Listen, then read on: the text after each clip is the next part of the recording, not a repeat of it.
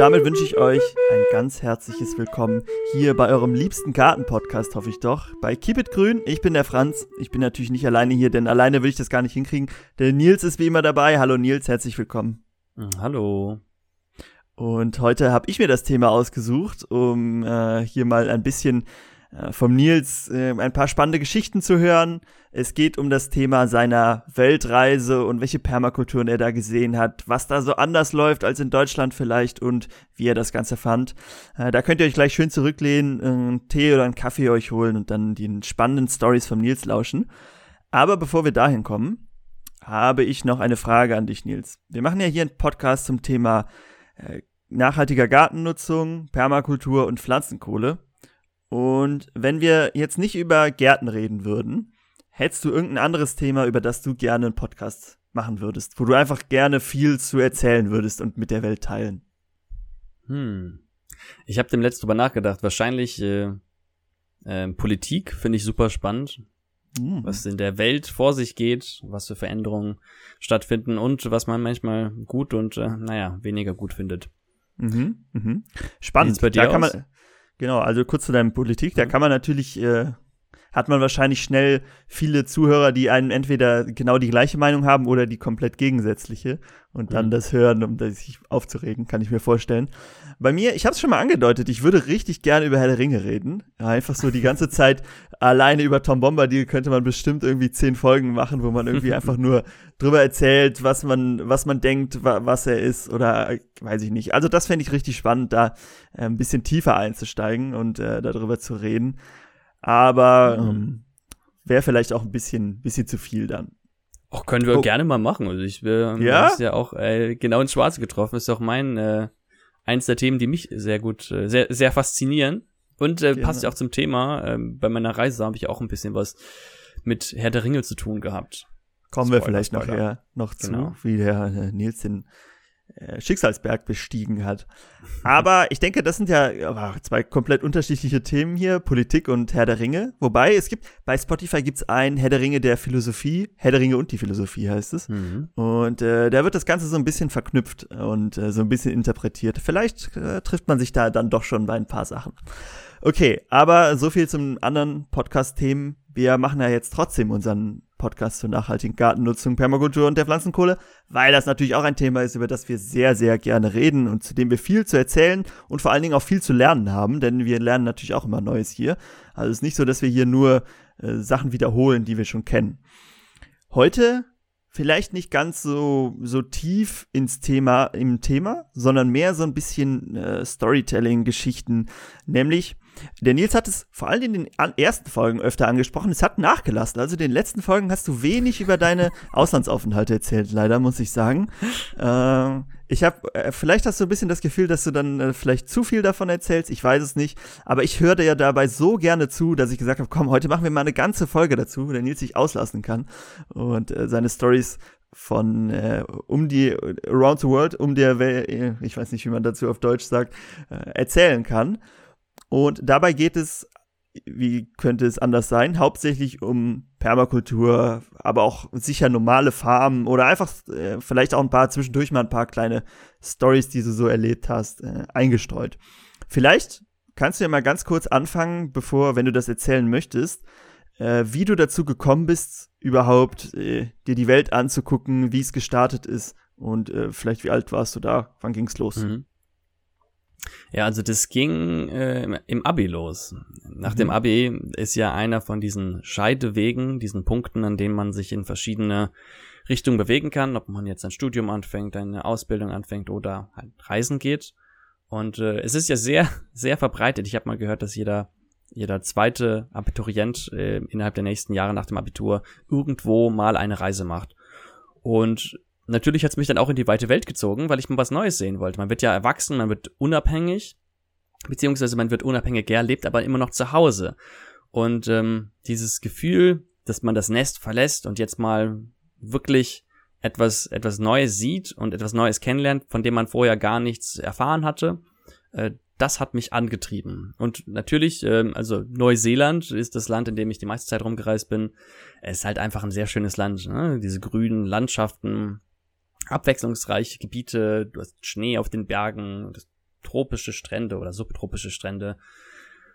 Und genau, dann voller Tatendrang habe ich mich dann dafür zu entschieden, ja gut, dann mache ich nach dem Abi erstmal eine Pause und bin Open End ähm, auf dem Wege, auf der Straße äh, und äh, erforsche mal ein bisschen die Gebiete, die ich noch nicht kenne. Vielleicht ganz kurz die Frage dazu, vielleicht hören uns ja auch Leute zu, die das selber mal machen möchten.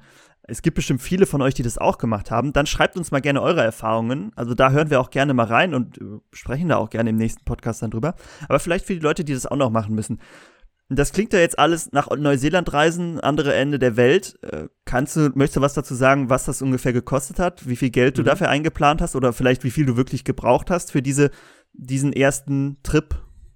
Ja, es kommt äh, ganz drauf an natürlich, wie man reist. Ähm, aber diese, es kommt drauf an, Antwort, die hilft ja niemandem weiter. Also für den Flug, das ist jetzt auch schon fast zehn Jahre her, dass ich abgebrochen bin.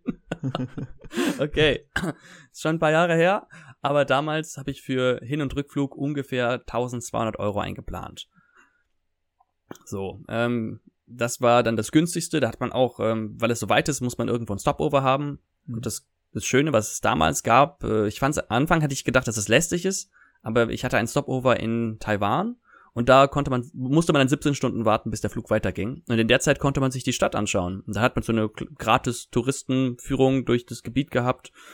Und das war eigentlich ganz nice, weil dann mhm. hat man mal ein bisschen was von einem, äh, also von einem asiatischen Land gesehen, obwohl ich ja äh, eigentlich dann weiter nach Neuseeland wollte. Genau, aber zurück zur Frage nach dem Flug man muss, wenn man in Neuseeland, oder man musste damals, wenn man nach Neuseeland einreiste, äh, nachweisen, dass man genügend finanzielle Mittel hat, um sich zu versorgen. Und ich glaube, es waren ungefähr, ungefähr 2000 Euro, die man nachweisen musste. Ähm, das war, musste man dann irgendwie einen, einen Bankauszug, der auf den eigenen Namen ausgestellt ist, wo dann mindestens 2000, 2000 Euro drauf waren, dabei haben, wurde aber nie kontrolliert. Von niemandem, mhm. niemandem gehört, der kontrolliert wurde. Und was ich da jetzt ausgegeben habe, es kommt natürlich darauf an, wie viel man dort arbeitet. Ich habe natürlich auch ab und zu gearbeitet, kommen wir gleich bestimmt noch zu. Und ich bin relativ kostengünstig gereist.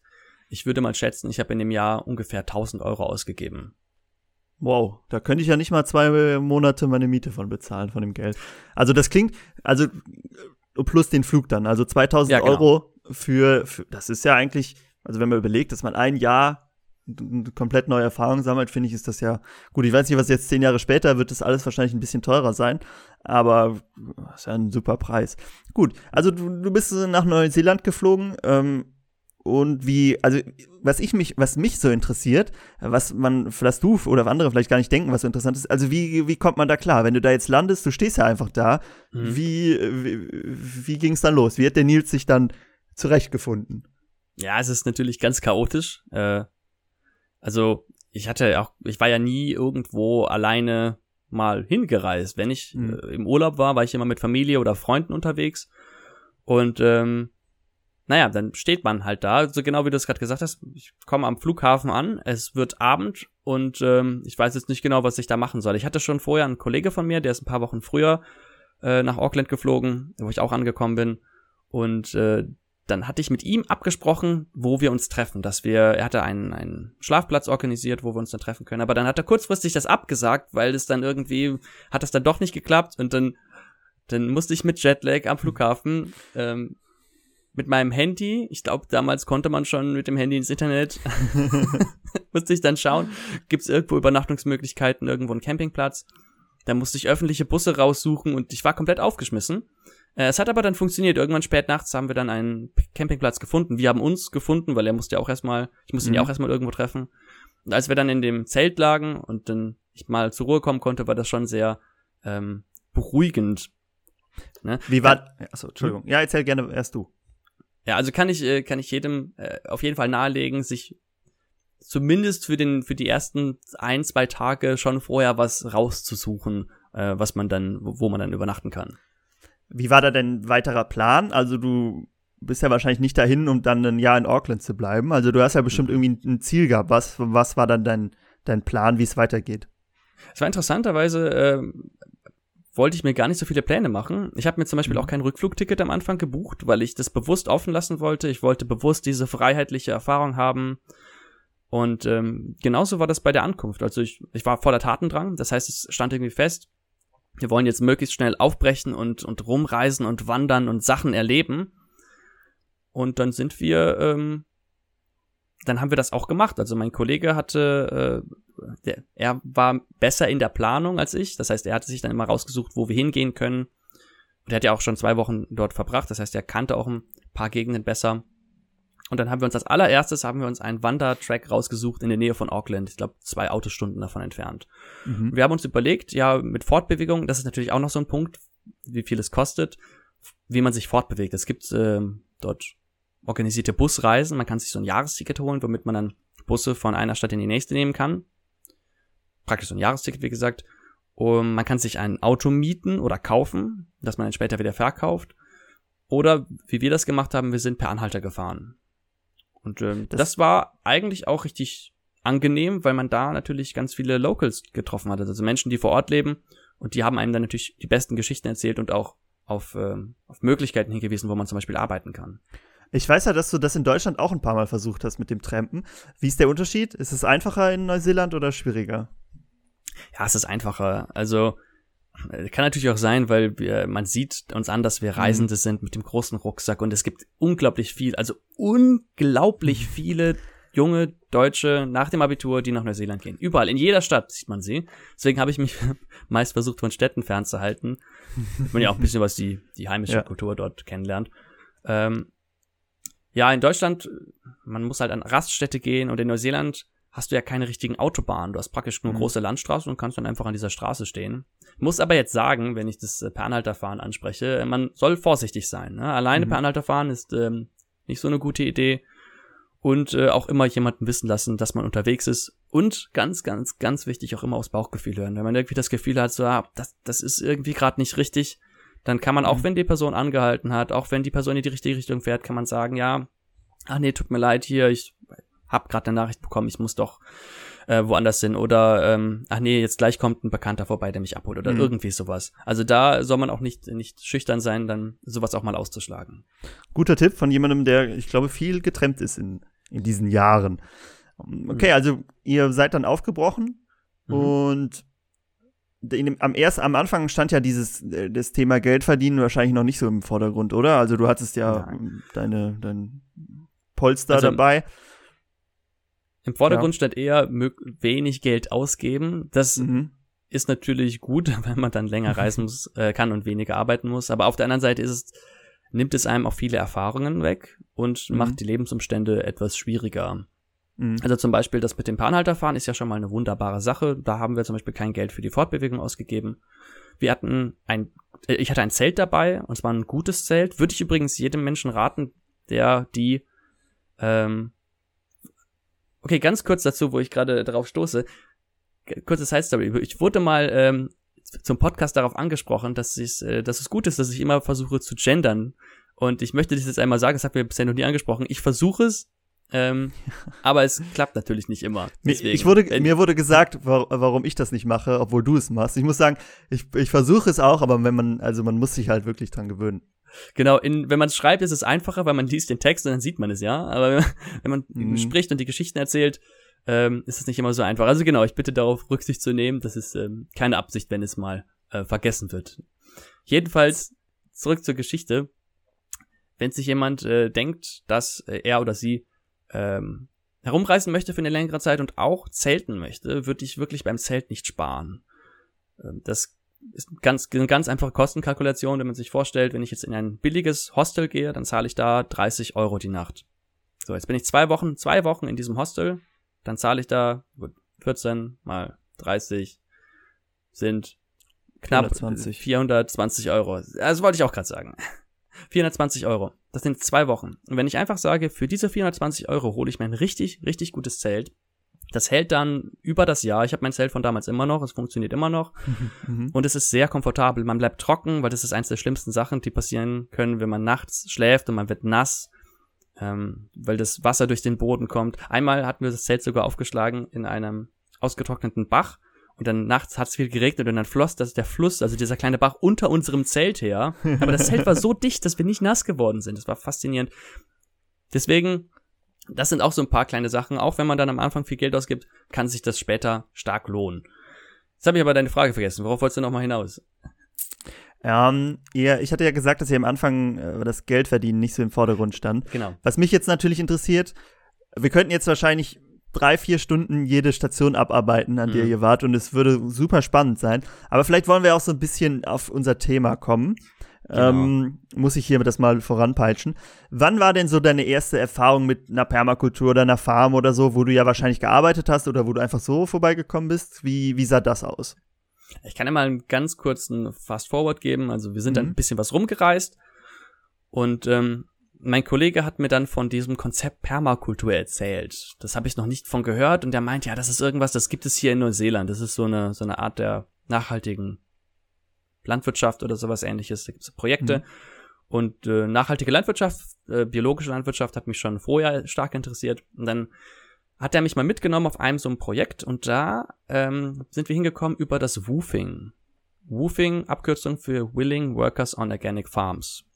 Das ist im Grunde ähm, ein Konzept, wo äh, kleinere Permakulturprojekte zum Beispiel oder andere soziale Projekte ähm, nach äh, freiwilligen Helfern suchen können und dafür dann für Kost und Logis von diesen Helfern decken. Das heißt, es, man, die, man wird nicht bezahlt, wenn man dort arbeitet. Man arbeitet dann dort am Tag ähm, vielleicht so vier Stunden. Es kommt immer darauf an, wo man arbeitet und was der Deal ist.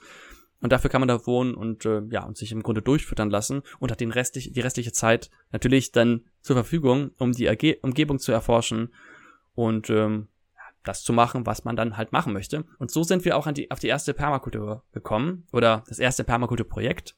Mhm. Würde ich sagen, das ist äh, Affi Farm in der Nähe von Taupo, ganz in der Mitte von Neuseeland. Das war ganz interessant, also weil oft in solchen permakulturellen Projekten ist dann noch irgendwas Kulturelles mit dabei. Das war jetzt so mit Maori-Kultur, war da noch irgendwie mit rein. Und ähm, ist interessant zu sehen, weil mehrere Generationen von Helfern gehen durch diese Projekte und jeder in jeder Generation von Helfern kommen neue Projekte auf. Das heißt, weil wir jetzt da waren, haben wir gesehen, was die ganzen Helfer in den Jahren vorher schon gemacht haben. Und dann mhm. wurden da teilweise kleine Hütten gebaut oder ähm, halt, wo jetzt bestimmte Beete angelegt wurden, wo Sachen gepflanzt wurden. Und so kennt man, lernt man viel kennen. Besonders weil es halt einen hohen Austausch zwischen den Helfern gibt, so lernt man viele Sachen kennen, ähm, von denen man vorher noch gar nichts gehört hatte. Wie ist das? Ähm, ihr seid dann auch über das Woofing an die Permakultur gekommen geht man dann, also wieder so dieses, geht man dann einfach dahin und sagt, ja hier, ich äh, würde gern bei euch arbeiten und dafür bei euch wohnen? Das haben wir auch gemacht, äh, aber eigentlich das Woofing, das ist ein eingetragener Verein, da kannst du mhm. dich online anmelden, zahlst dann glaube ich eine Gebühr von 20 Euro oder irgendwie sowas oder eine monatliche Gebühr. Man zahlt auf jeden Fall ein bisschen was Geld an den Verein und dann hat man im Grunde Zugang zu den ganzen Projekten. Und dann mhm. kann man über diese Plattform die Projekte anschreiben und sagen, hey, hier sucht ihr noch jemanden für den und den Zeitraum. Oder mhm. die, oder man kann durch die Projekte durchblättern, wo dann oft steht, wir suchen noch jemanden für den, den Zeitraum. Da steht dann auch, was man machen muss ähm, und was halt auf der Farm ähm, da ist, ob da jetzt Tiere sind und was die Aufgaben sind. Was waren so deine Aufgaben auf der ersten Permakulturfarm? Wie kann man sich das vorstellen? Es war ein bisschen chaotisch, muss ich sagen. Mhm. ähm, das habe ich bei zwei Farmen besonders gemerkt, dass es oft, ähm, naja, also oft sehr chaotisch ist, wo dann nicht ganz klar ist, was man jetzt eigentlich machen soll. Ähm, mhm. Ich habe ein paar Sachen gepflanzt, ähm, Beikraut geerntet, also Unkraut jäten, wie man mhm. früher sagte. Ähm, umgegraben, oh ja genau, ich musste eine ganze, eine ganze Fläche umgraben, wo Brombeersträucher waren. Das sind, ja. die Brombeersträucher haben ganz feste Wurzeln, die tief im Boden reingehen und wenn die da drin bleiben, dann kommen wieder Brombeersträucher raus. Mhm. Und ähm, genau, ich glaube, das war's eigentlich hauptsächlich. Wir waren auch nur ein paar Wochen dort, also eine kürzere Zeit. Das kann man natürlich so machen, wie man das möchte. Ja. Um, aber ich finde es eigentlich ganz schön, wenn man statt jetzt zum Beispiel drei Monate an einem Projekt, dass man dann ein paar Wochen auf verschiedenen mhm. Projekten arbeitet, um mal ähm, genau und verschiedene Sachen kennenzulernen. Das war ja dann quasi die erste Permakultur, die du gesehen hast warst du dann von dem, äh, wir sind ja quasi hier in der mhm. Entstehungsgeschichte deiner Faszination ja. für die Permakultur dabei. Mhm. Ähm, hat, die, hat dich das Konzept dann überzeugt oder war das so ein bisschen abschreckend, wenn du sagst, es war vielleicht chaotisch und äh, vielleicht weiß ich nicht, wie es organisiert Nein, war? Ich, ich fand es interessant. Ähm, man, das, also gut, biologische Landwirtschaft kennt man ja schon. Mhm. Ähm, aber so dieses, dass alles durcheinander wächst, diese Kreisstrukturen, die man ja öfters in Permakulturen sieht. Ich weiß auch nicht genau, ob ich es als eine vollwertige Permakultur beschreiben würde, aber es ist ein Projekt, was zumindest Anlehnungen und Konzepte von der Permakultur hat. Und da gab es eine Komposttoilette, das war auch etwas, wo, wo, was ich vorher noch nie benutzt hatte. Mhm. Und fand ich faszinierend, wie die das machen. Und dann musste man Sägemehl nachstreuen, damit äh, das dann danach nicht stinkt. Ähm, dann hatten die für, ach, fand ich auch faszinierend, äh, zum Händewaschen das Wasser, dieses ähm, Grauwasser nennt sich ja das, ne? Also das mhm. Abwasser davon ging dann durch kleine Riedgräser und Kieselebenen und wurde dann dort gefiltert. Fand ich auch faszinierend.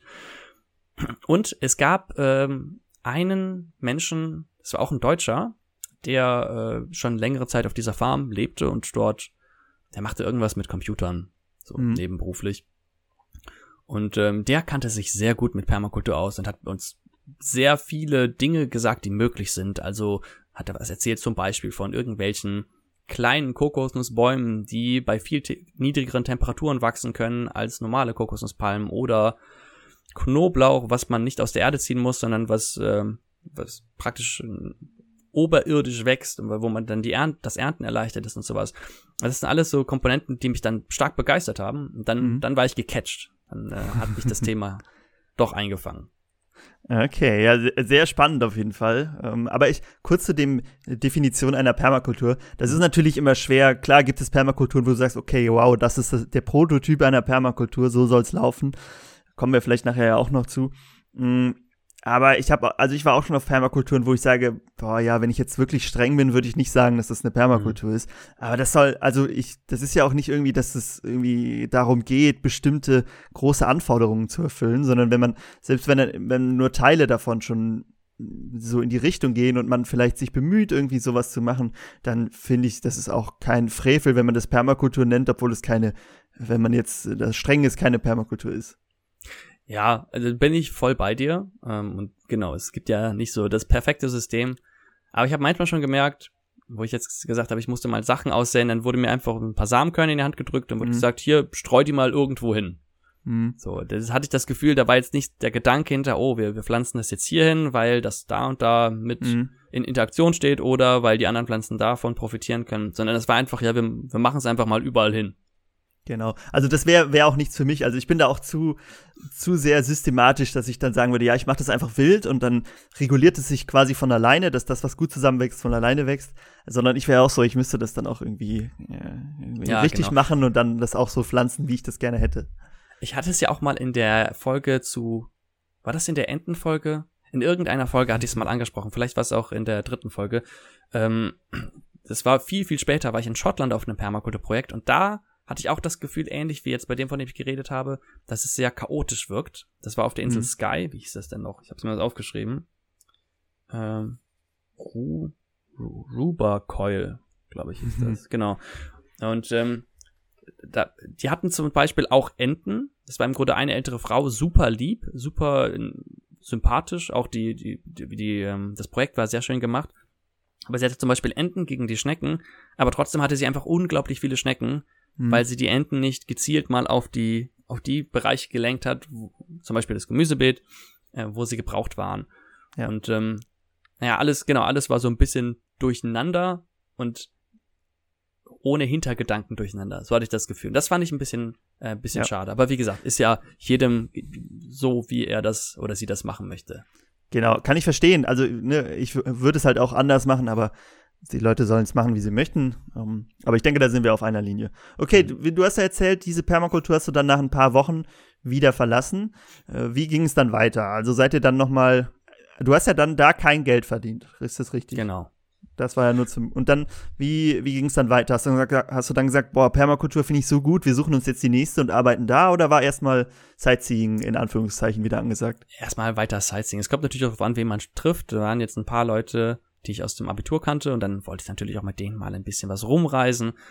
Und dann ähm, Herr der Ringe, oder das ist eben angesprochen, das war auch ein ganz großer Punkt, dem Kollegen, mit dem ich unterwegs war. Er hatte ein Herr der Ringe Locations Guide, also da waren die ganzen äh, Orte von den Filmszenen drin verzeichnet mhm. mit GPS-Daten. Äh, ganz kurz heißt, dazu, Herr, hm? äh, Herr der Ringe wurde in Neuseeland gedreht, für die, die es nicht wissen. Genau, ich, ich hoffe, das ist inzwischen Grundwissen, aber äh, sollte Grund, noch Menschen soll, gibt, es wird, glaube ich, in der Grundschule schon gelehrt. Okay.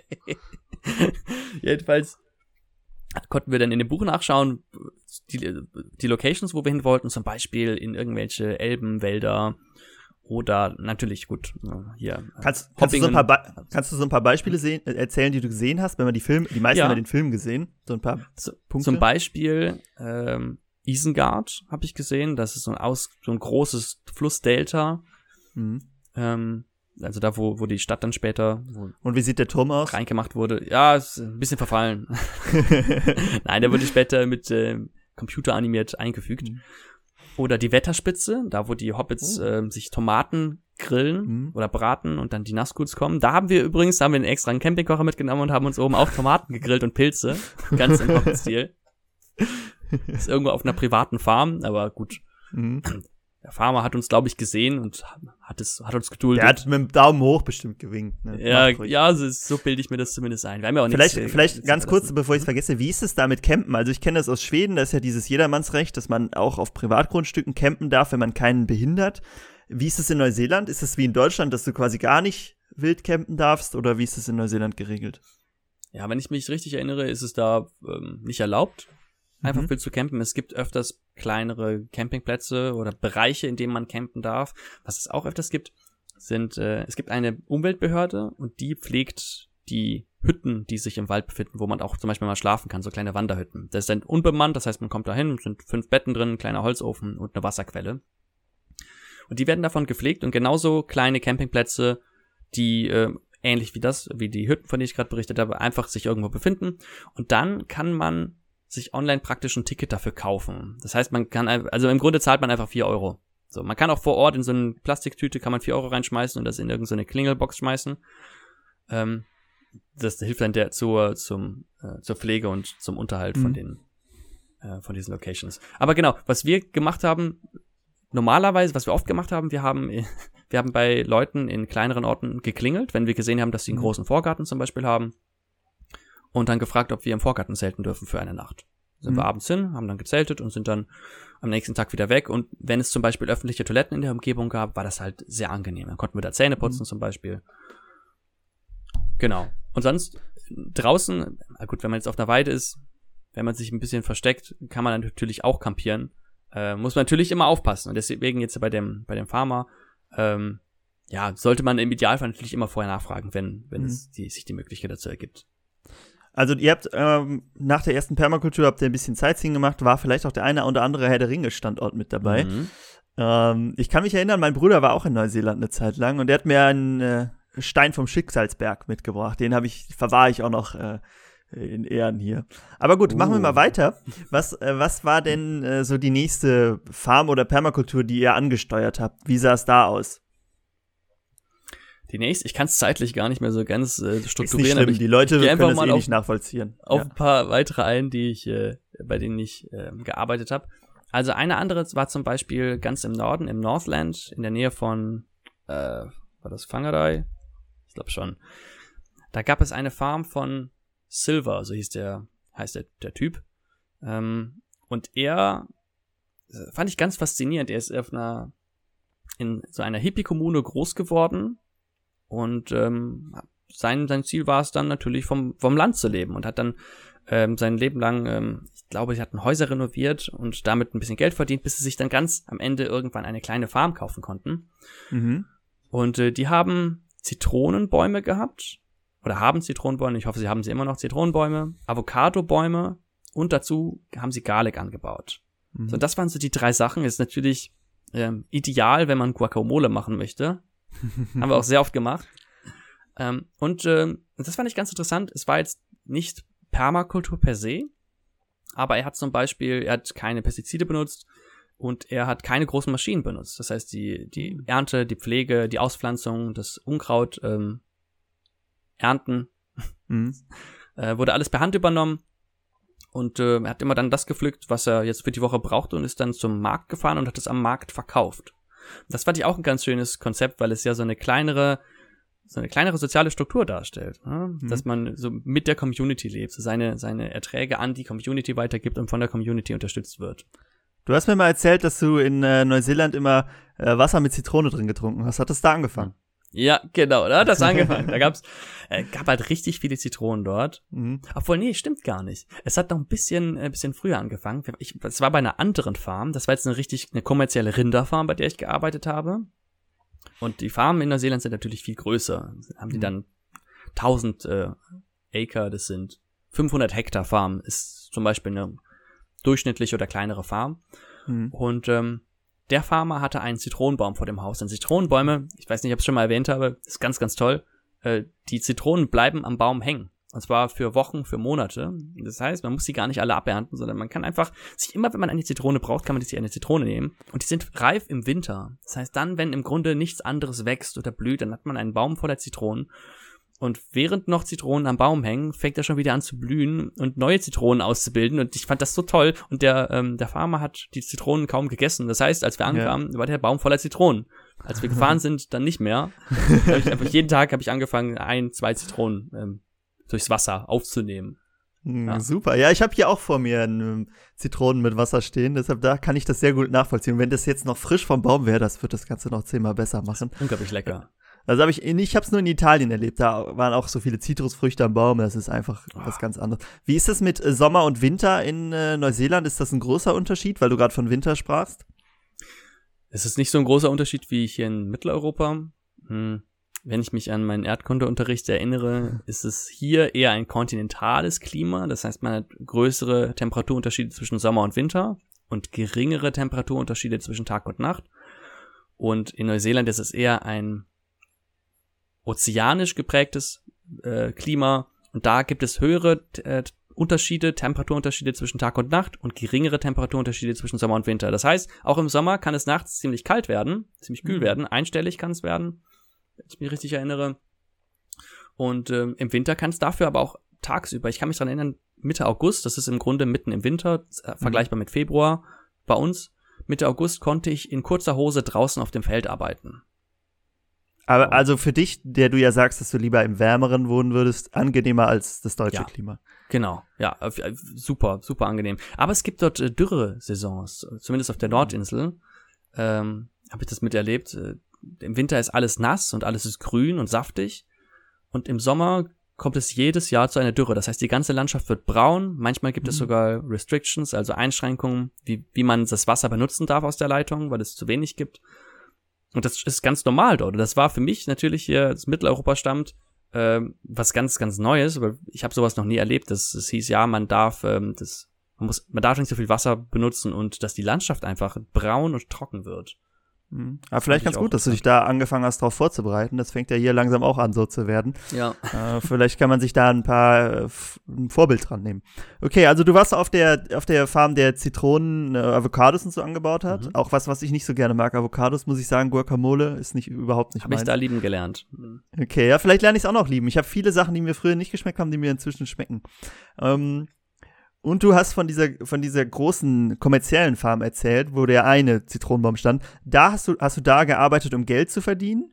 Genau, richtig. Okay. Das war auch, auch ganz interessant. Ich, äh, den, den Farmer habe ich kennengelernt beim, beim Per Anhalter fahren. Er hat mich mitgenommen. Mhm. Und dann ähm, haben wir geredet und er meinte, ja, hier, wenn du mal einen Job brauchst, gib mir Bescheid, hat mir seine Nummer gegeben und ein paar Wochen später habe ich ihn angerufen und dann war halt super, es war halt super weit abgelegen. Ähm, aber äh, und wir konnten halt die ganze Zeit draußen arbeiten und hatte, es war in der in ähm, Strandnähe, er hatte einen praktischen eigenen kleinen Strand dort, das heißt, man konnte immer aus den Ozean rausgucken und es war schon eine schöne Zeit da. Gerade den Winter da zu verbringen. Der Winter ist relativ verregnet und dann ist es schon mhm. schön, ein gutes Dach über dem Kopf zu haben. Und wenn wir dabei dann ein bisschen Geld machen können, um dann später weiterzureisen, kann das natürlich auch nicht schaden. Was habt ihr da so gearbeitet? Beim Permakultur klang das ja mehr so ein bisschen ähm, jetzt nicht so nach der harten Arbeit, sondern mehr, also außer das Umgraben natürlich. Mhm. Ähm, wie war das auf dieser kommerziellen Farm, wo ihr auch mhm. Geld verdient habt? War das da ein richtiger Arbeitstag dann?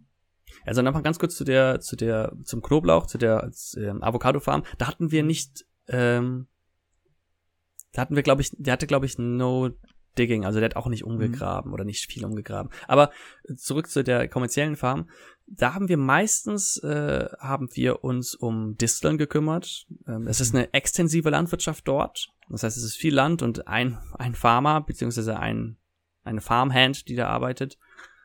Und ähm, wir sind einfach meistens mit so einer Hacke durch über bestimmte Felder, Weiden gelaufen und haben Disteln klein gehackt. Das sind dann halt richtig schön groß ausgebildete Disteln. Disteln, das heißt ja Disteln, ne? Ja. Ah, verdammt. ich ja, hätte nichts ist, gesagt. Ja, sehr gut. Ich habe selbst gemerkt, ja. Also wir haben Disteln gehackt. Und da, ich habe das schon mal angesprochen, dass ich früher in meiner Jugend mal so eine Survival-Phase hatte, wo ich mich viel mit, mit draußen überleben und sowas auseinandergesetzt habe. Da habe ich gehört, dass man Distelwurzeln essen kann. Und als ich auf dieser Farm war und ich die ganze Zeit, den ganzen Tag über Disteln gehackt habe, habe ich mir gedacht, ja gut, du hast jetzt so viele Disteln, die sind so schön gewachsen, so riesig große, prächtige Dinger. Dann habe ich mir auch ab und zu mal so ein paar Wurzeln raus mitgenommen und habe die dann mal gekocht und ausprobiert und das hat sogar funktioniert. Also wenn sie nicht holzig waren, ähm, schmeckten sie wie, ja, wie Wurzeln, also wie Schwarzwurzeln zum Beispiel. Ja, ja. Vielleicht ja. ganz kurz dazu, es gibt so eine Bauernregel. Äh, also Disteln darf man nicht mähen, weil Distel mähen ist Distel säen. Das heißt, wenn man sie einfach abmäht, verteilt man sie noch mehr. Deshalb muss man sie, wie der Nils hier schon erklärt hat, alle mühselig raushacken, weil die Tiere fressen sie auch nicht. Deshalb nehmen sie halt dem Wiese oder was es war, ja, dann die Nährstoffe und das Wasser weg, deshalb möchte man sie weghaben. Ja, ist ja, übrigens sehr, sehr ja. zufriedenstellend, wenn man eine, diese so ich habe den Namen vergessen, aber so eine große Distel hat und man kann sie dann raushacken und ganz unzufriedenstellend sind so ganz viele kleine Disteln, die dann nur so auf 10 Zentimeter höher wachsen und auf ja. große Fläche dann.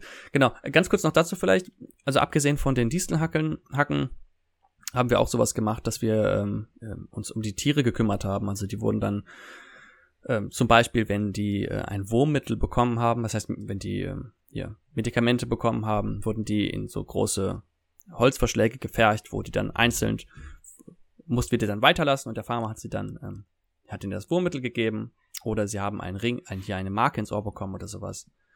Ähm, und beim Schafscheren waren wir auch dabei. Er hat auch ein paar Schafe gehabt und ähm, das war die anstrengendste Arbeit, die ich jemals in meinem Leben gemacht habe bisher. Weil es, es hat vom Kraftaufwand war es an der Grenze, vom Konditionsaufwand war es an der Grenze. Ähm, ich war einfach, einfach komplett fertig. Ich musste die, die Schafe aus diesem kleinen Verschlag nehmen, muss die Schafe dann auf den Hintern setzen, weil dann hören die auf zu treten. Und dann muss man sie praktisch auf dem Hintern na, zum Schäfer schleifen und dann habe ich sie an den Schäfer weitergegeben und der hat sie dann, also den Farmer, und der hat dann das Schaf geschert. Und ähm, ja, und das war Akkordarbeit. Das ähm, hat dir ja. die Zeit denn Spaß gemacht, da das Arbeiten? Also wenn man jetzt hört, du hast das Geld verdient, es könnte natürlich auch sein, dass du es nur gemacht hast, um das Geld zu bekommen. Aber hat das auch ein bisschen Spaß gemacht? Ja, fand ich schon. Also ich habe von anderen Reisenden gehört, die haben bei der bei der Ernte zum Beispiel mitgeholfen. Da arbeiten ja viele Reisende. Und da gibt's dann auch Akkordarbeit, wo man dann äh, so und so viel Kisten Äpfel pflücken muss. Und da habe ich ganz schlechte oder unschöne Geschichten gehört, auch wo man, wo teilweise die Menschen nicht bezahlt wurden Mhm. Und das ist, scheint irgendwie üblich zu sein oder nicht unüblich zu sein, leider, dass Reisende, wenn sie irgendwo arbeiten, dann nicht für die volle Zeit bezahlt werden. Ähm, und ich kann mir auch vorstellen, warum, weil natürlich weiß man überhaupt nichts über die Gesetze vor Ort. Die meisten Menschen, die dort gereist sind, waren Ende in ihren späten Teenagerjahren oder Anfang 20ern mhm. vielleicht. Und ähm, gerade wenn man vom, aus, dem, aus der Schule kommt, weiß man ja noch gar nicht, kann man noch gar nicht richtig für sein Recht einstehen. Und ähm, naja, dann ist das wohl öfters passiert. Das ist mir zum Glück nicht passiert. Und jetzt, als wir auf der Farm gearbeitet haben, von ich gerade berichtet habe, da waren halt wirklich nur ich und meine damalige Freundin, mit der ich rumgereist bin, mhm. zu zweit. Und ähm, das war, fand ich angenehm. Wir hatten eine super, super familiäre Beziehung mit dem, mit dem Farmer dort. Und fand ich eine sehr bereichernde, bereichernde Erfahrung, ja. Wie viel verdient man da so die Stunde? Ist das mehr als hier? Ja, früher, früher war es mehr als hier. Ähm, die hatten einen, damals hatten sie einen Mindestlohn von umgerechnet, ich glaube so acht neun Euro. Mhm. Ähm, damals gab es in Deutschland noch keinen Mindestlohn. Deswegen äh, ja. war das dann schon, schon gut. Ich weiß nicht, ob es inzwischen bestimmt auch gestiegen ist, aber man kann es mhm. ja ein bisschen mehr als in Deutschland, würde ich mal schätzen. Ja, spannend. Also da, so Stories finde ich richtig interessant, auch was, was du da so gemacht hast und so. Äh, das ist schon, äh, schon ein spannendes Thema. Und wenn ihr da gearbeitet habt, um Geld zu verdienen dann, und dann wieder so ein kleines Polster hattet, dann war danach wahrscheinlich erstmal wieder nicht arbeiten, sondern erstmal erholen angesagt, oder? Genau, richtig. Ähm, erholen kann ich übrigens einen Tipp geben, falls jemand äh, nach Neuseeland reist. Auf jeden Fall nach Taupo. Äh, das ist die, in der Mitte der, der Nordinsel. Ich habe die meiste Zeit auch auf der Nordinsel verbracht. Fand ich super schön dort. Ähm, genau, in der Nähe von Taupo, von dieser Stadt, gibt es, wenn man den Waikato River ein kleines bisschen runterfährt, gibt es Hot Springs. Das sind einfach heiße Quellen, die dann in den Fluss fließen und dort kann man sich in die Quellen setzen, man kann sich in den Fluss setzen, genau da, wo es gerade so warm ist, wie man es haben möchte. Super angenehm. Mhm. Und wenn man den Fluss noch ein ganz kleines Stückchen weiter runter geht, gibt es eine, eine, ähm, einen Campingplatz, der heißt Reeds Farm und der ist äh, gratis für alle zugänglich. Gibt es auch irgendwie eine Geschichte hinter von einem wahrscheinlich um, Reed, der dann seine Farm mhm. der Öffentlichkeit gegeben hat oder sowas. Aber das ist super angenehm. Kann man dort campieren, man kann in die Quellen gehen, der Fluss ist sehr schön, ist ein sehr klarer Fluss und man kann dann in die Stadt, wenn man was kaufen möchte. Und da sind sehr viele andere Reisen. Und das ist, weil es so zentral ist, kann man von dort aus immer die verschiedenen Ecken von der Nordinsel anreisen. Kann ich echt nur empfehlen. Richtig gut. Also wenn ihr, vielleicht auch wenn ihr Insider-Tipps haben wollt vom Nils, der kann euch bestimmt was erzählen, dann, dann schreibt uns gerne eine Mail oder bei Instagram oder so und dann werdet ihr da mit Nils in Kontakt gesetzt und dann kann er euch vielleicht ein paar Tipps geben, falls ihr das auch vorhabt. Gut, kommen wir mal wieder zu unserem äh, Farm-Permakultur-Thema. Hast du noch ein paar Farm-Permakulturen, die du gesehen hast, die mhm. dich beeindruckt haben oder wo du irgendwas Spannendes erlebt hast? Also wie gesagt, das sind meistens Projekte, die dann irgendetwas von einer Permakultur haben. Aber mhm. was ich schön finde, man kann sehen, wie unterschiedlich die Konzepte sind, wie unterschiedlich auch die Herangehensweise ist, mit dem Land zu wirtschaften. Jetzt bei der kommerziellen Farm habe ich das ja gesehen. Ähm, ein schönes Beispiel, das war auch in, im Northland, ganz im Norden, das waren ein, ein älteres britisches Pärchen, ich glaube in ihren 50ern oder 60ern, sind nach Neuseeland ausgewandert, haben ihre, ihre Hab und Gut in England verkauft und äh, sich eine kleine Farm irgendwo weit abgelegen in Neuseeland gekauft. Und die haben eine sehr, ähm, also eine, eine sehr Low-Tech Variante gefahren. Das heißt, mhm. sie hatten ein paar, ich glaube, fünf, sechs Rinder, Gänse, Hühner, Enten, ähm, Orchards, also wo, wo Obstbäume wuchsen, Gemüsefelder ähm, und das war auch direkt am Meer, wo Mangrovenwälder gewachsen sind. Und ähm, sie hatten so eine sehr, sehr, eine eher traditionelle Herangehensweise, auch so ein, ein ähm, eine gute Tagesroutine. Jeden Tag wurden morgens die Kühe gemolken. Ähm, die Milch wurde dann direkt mit, äh, mit Joghurt vermischt, der dann über Tag neben dem Kamin stand, damit er damit er sich äh, zu Joghurt umwandeln konnte, woraus dann später Käse, eine Art Weichkäse gemacht wurde. Und, ähm, und die Kühe, das war auch, wir, die Kühe waren zu, ähm, zur Hälfte wurden sie genutzt, um die Milch natürlich zu bekommen und die andere Hälfte der Milch wurde ähm, zu den Kälbern gegeben. Das war dann die Tagesmilch und die Nachtmilch wurde von, von den Farmern abgemolken. Und sie wurde natürlich auch genutzt, um die, um die Landschaften äh, kurz zu halten. Und da auf dieser Farm habe ich zum ersten Mal auch von dem Konzept gehört, dass man schauen kann, was für Un was für Beikräuter, ich wollte schon wieder fast sagen Unkraut, was für Beikräuter. Es ist genau wie mit dem Gendern, oder? Man ja, muss sich genau. dran gewöhnen, die Sprache zu ändern. ich habe es deshalb gelernt, weil im Studium haben immer die ganzen Profs haben äh, auch immer Beikraut gesagt und dann, dann lernt man es, glaube ich, noch besser. Genau, also dass man an den verschiedenen Beikräutern sehen kann, welche ähm, welche Mängel der Boden aufweisen kann. So. Und das fand mhm. ich, äh, fand ich da faszinierend zum Beispiel. Und was die zum Beispiel, ich fand es auch immer klasse zu sehen, wie finanzieren die sich eigentlich? Und die hatten ähm, Samen angebaut, also zum Beispiel von Gurken, haben dann Gurken äh, durchblühen lassen und reif werden lassen, weil Gurken, wenn man sie erntet, sind ja eigentlich noch nicht ganz reif, noch nicht samenreif. Und dann haben sie die Samen geerntet und diese Samen haben sie dann weiterverkauft. Und das hat gereicht, damit sie sich, und ich meine, sie mussten ja auch nicht viel kaufen, sie waren unabhängig. Ich glaube, sie hatten, ich meine, sie hatten eine Solaranlage gehabt, Wasser hat man sowieso immer irgendeine Quelle dort oder Regenwasser. Mhm. Und das bisschen Nahrungsmittel, gut, die haben sich großteils von, vom Land ernährt, aber so ein bisschen was Mehl haben sie sich, glaube ich, zugekauft und Zucker oder sowas. Und das reicht ja dann auch schon. Ja. Richtig spannend. Wie, wie ist es allgemein da, diese ganzen Permakulturen? Gut, die großen Farmen ist klar, wie die sich finanzieren. Aber bei den Permakulturen, wie haben die sich alle dadurch finanziert, dass sie die Sachen verkauft haben? Oder brauchten die gar kein Geld? Also, ja, mal so, mal so. Ähm, ich mhm. glaube, Affi Farm von ganz am Anfang, ich würde mir mal vorstellen, dass wir es wahrscheinlich mit Spenden finanziert. Das mhm. hat sich wie eine, wie eine Charity angehört. Ähm, ich glaube, die haben auch dann so kleine Aktionen gemacht, wo sie mal Pizza gebacken haben und die verkauft haben. Äh, fand ich übrigens faszinierend, kann man immer sich kleine Projekte nehmen oder wenn man sieht, dass jetzt zum Beispiel viel Petersilie wächst, dann das zum Markt bringen und damit so ein bisschen was, äh, was Geld machen. Ähm, oder äh, man hat halt einen Tagesjob, also zum Beispiel ein Projekt, das war jetzt kein Permakulturprojekt, aber es war so ein kleines privates Projekt von jemandem, äh, auch mit Ansatz wieder von Permakultur.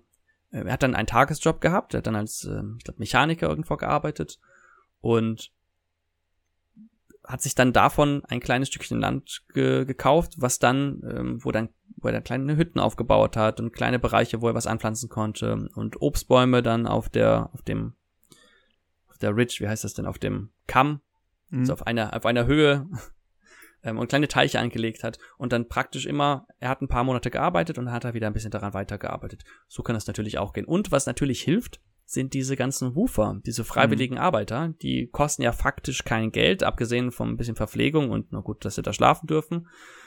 Das ist halt, wenn man es so sieht, sehr günstige Arbeitskräfte. Das ja. kann natürlich auch helfen, so ein Projekt aufzubauen. Sehr spannend. Gut, wir haben jetzt, ähm, hast du, ich weiß jetzt nicht, ob das noch chronologisch geht. Ähm, weißt du, wie es dann weiterging? Also so Farmen, Permakultur technisch. Was hast du noch so von Neuseeland gesehen? Oder ging es dann schon in ein nächstes hm. Land? Ja, ich kann jetzt gleich mal mit Blick auf die Zeit auch aufs nächste Land gehen. Ähm, Wir können also auch zwei der, Teile draus machen, wenn du willst. der Löwenanteil ist vorbei. Also es kommt noch, ich habe noch ein bisschen was. Das sind halt immer so kleinere Erfahrungen beim Reisen auch. Ähm, ja, ich finde es super interessant. Wenn ich es interessant finde, dann finden die Zuhörer genauso interessant. Sehr schön, dann kannst du dir das ja anhören.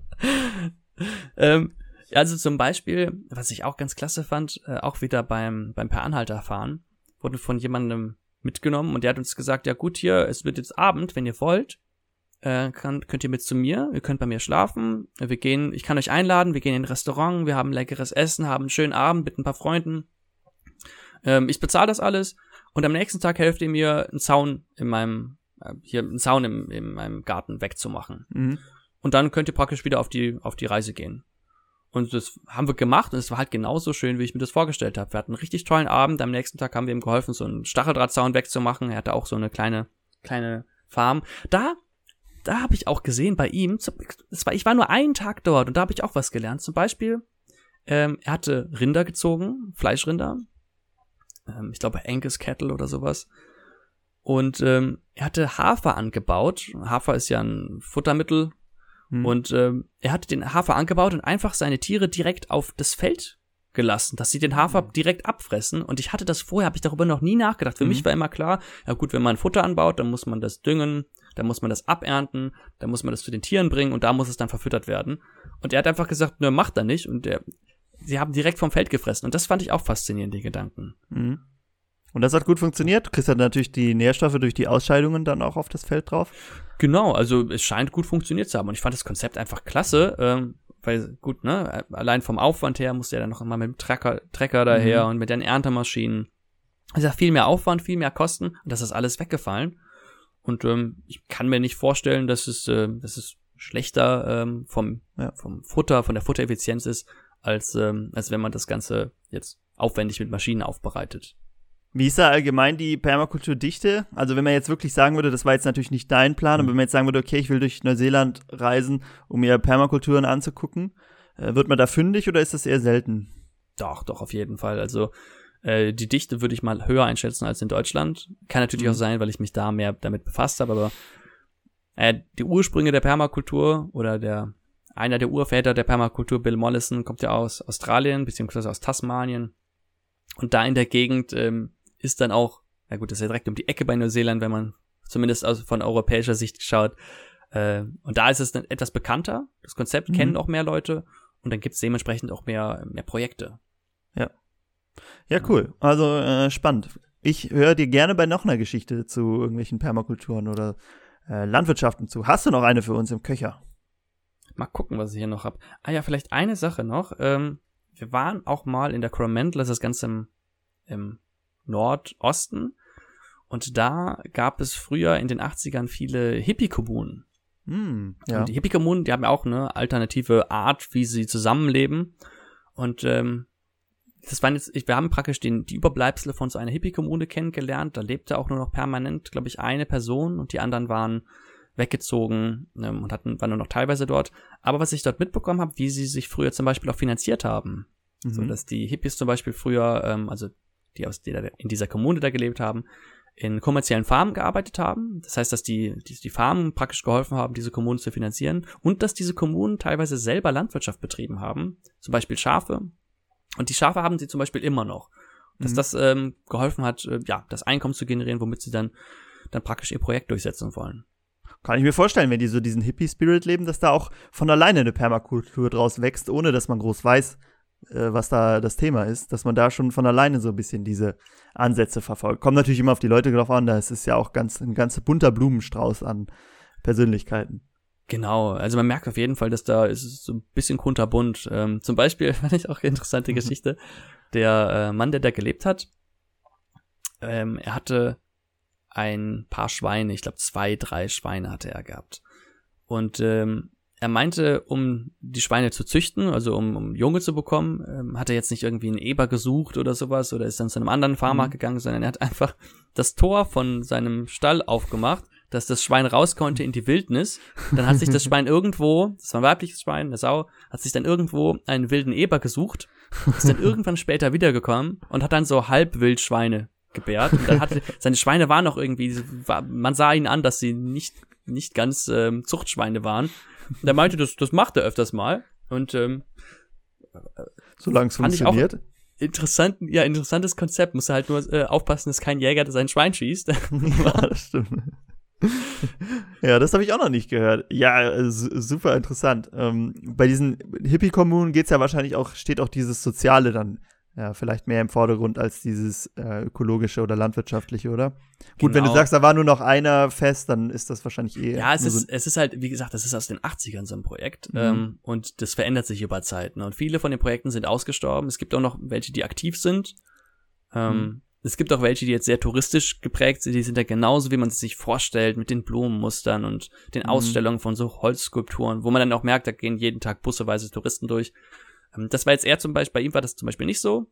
Ähm, aber es ist gut zu sehen, auch wie, ja, wo geht es hin? So, was passiert ähm, after the magic happens? So, was passiert, mhm. ähm, wenn man so einen Film guckt und es gibt ein Happy End? Ja, okay, was passiert denn jetzt zehn Jahre später? Mhm. Äh, ist es immer noch alles so glücklich oder, oder wohin mhm. verändert sich das?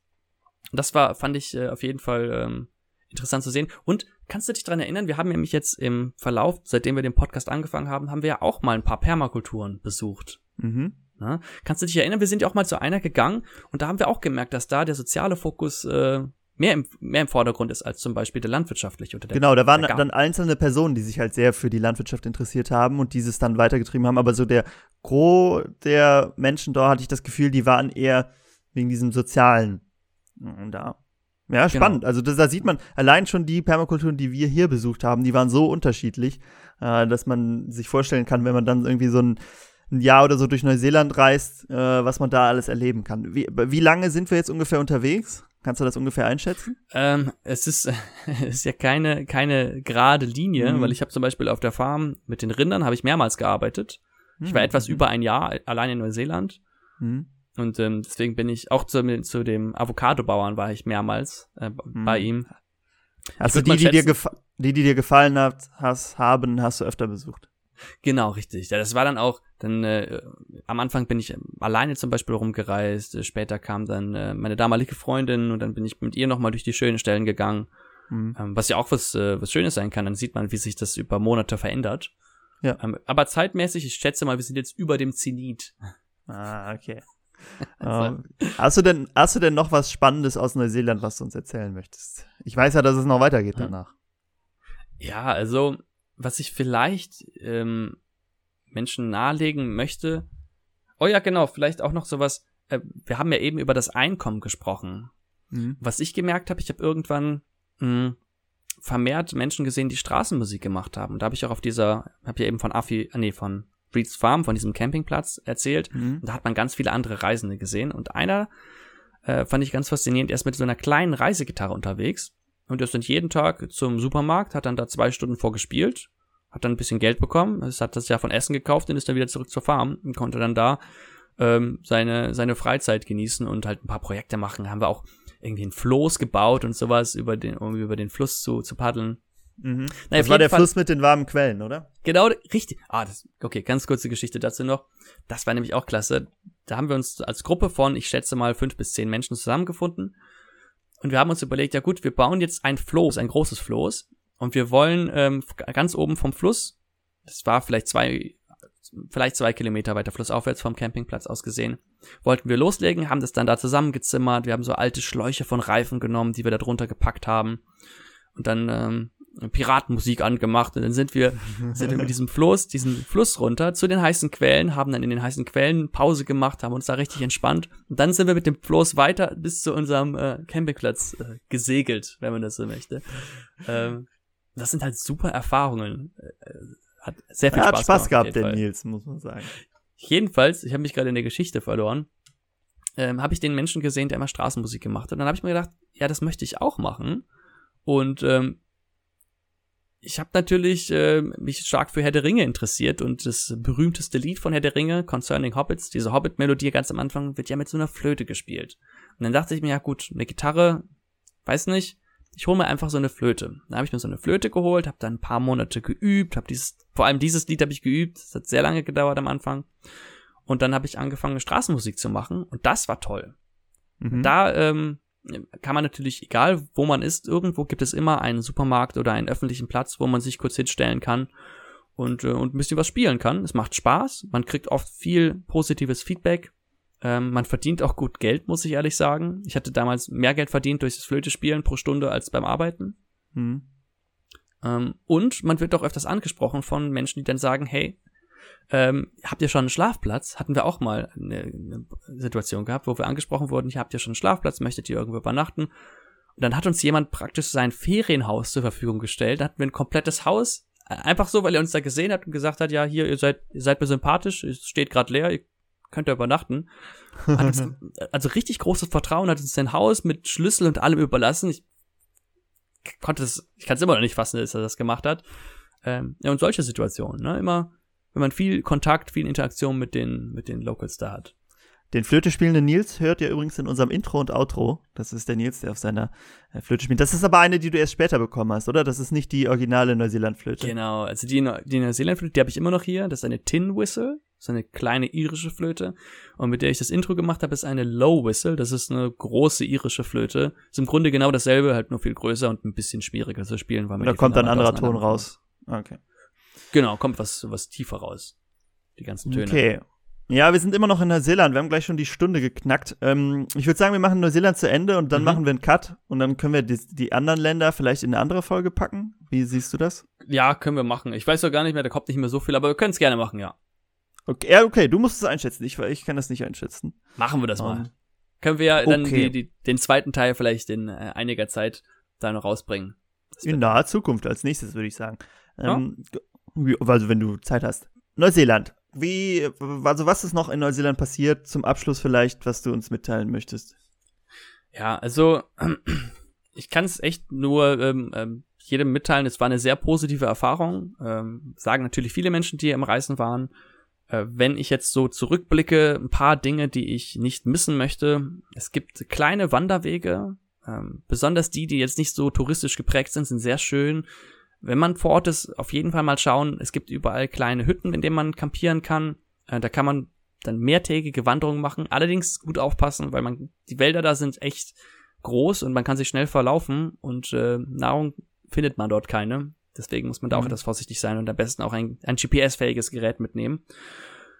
Genau, von der Permakultur fand ich sehr faszinierend, hat man viel kennengelernt. Das Klima ist relativ ähnlich wie hier, zumindest im Süden äh, im Norden wird es dann eher mediterran. Das heißt, ich habe viele Dinge, die ich dort kennengelernt habe, kann ich jetzt auch hier anwenden vor Ort. Mhm. Und das fand ich, äh, fand ich sehr schön. Konnte ich ein paar Dinge mitnehmen. Ich habe auch ein paar ähm, Gartengeräte kennengelernt, die ich vorher nicht kannte. Also exotische Gartengeräte finde ich auch super. Irgend, aus Japan stammend so ein kleines, so eine ganz kleine Sichel, mit der man das, das Beikraut sehr schnell raus äh, ernten kann. Mhm. Ähm, genau, von daher würde ich, äh, würde ich damit vielleicht abschließen man kann, wenn man durch Neuseeland reist oder durch wahrscheinlich auch andere Länder, sehr viel äh, für sich persönlich und für den Garten mitnehmen.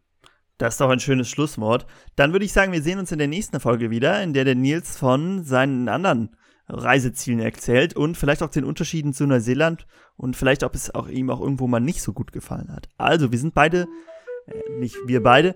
Ich und die Zuhörer sind sehr gespannt, wie es weitergeht. Ich wünsche euch eine schöne Zeit. Bis zur nächsten Folge. Ciao. Tschüss.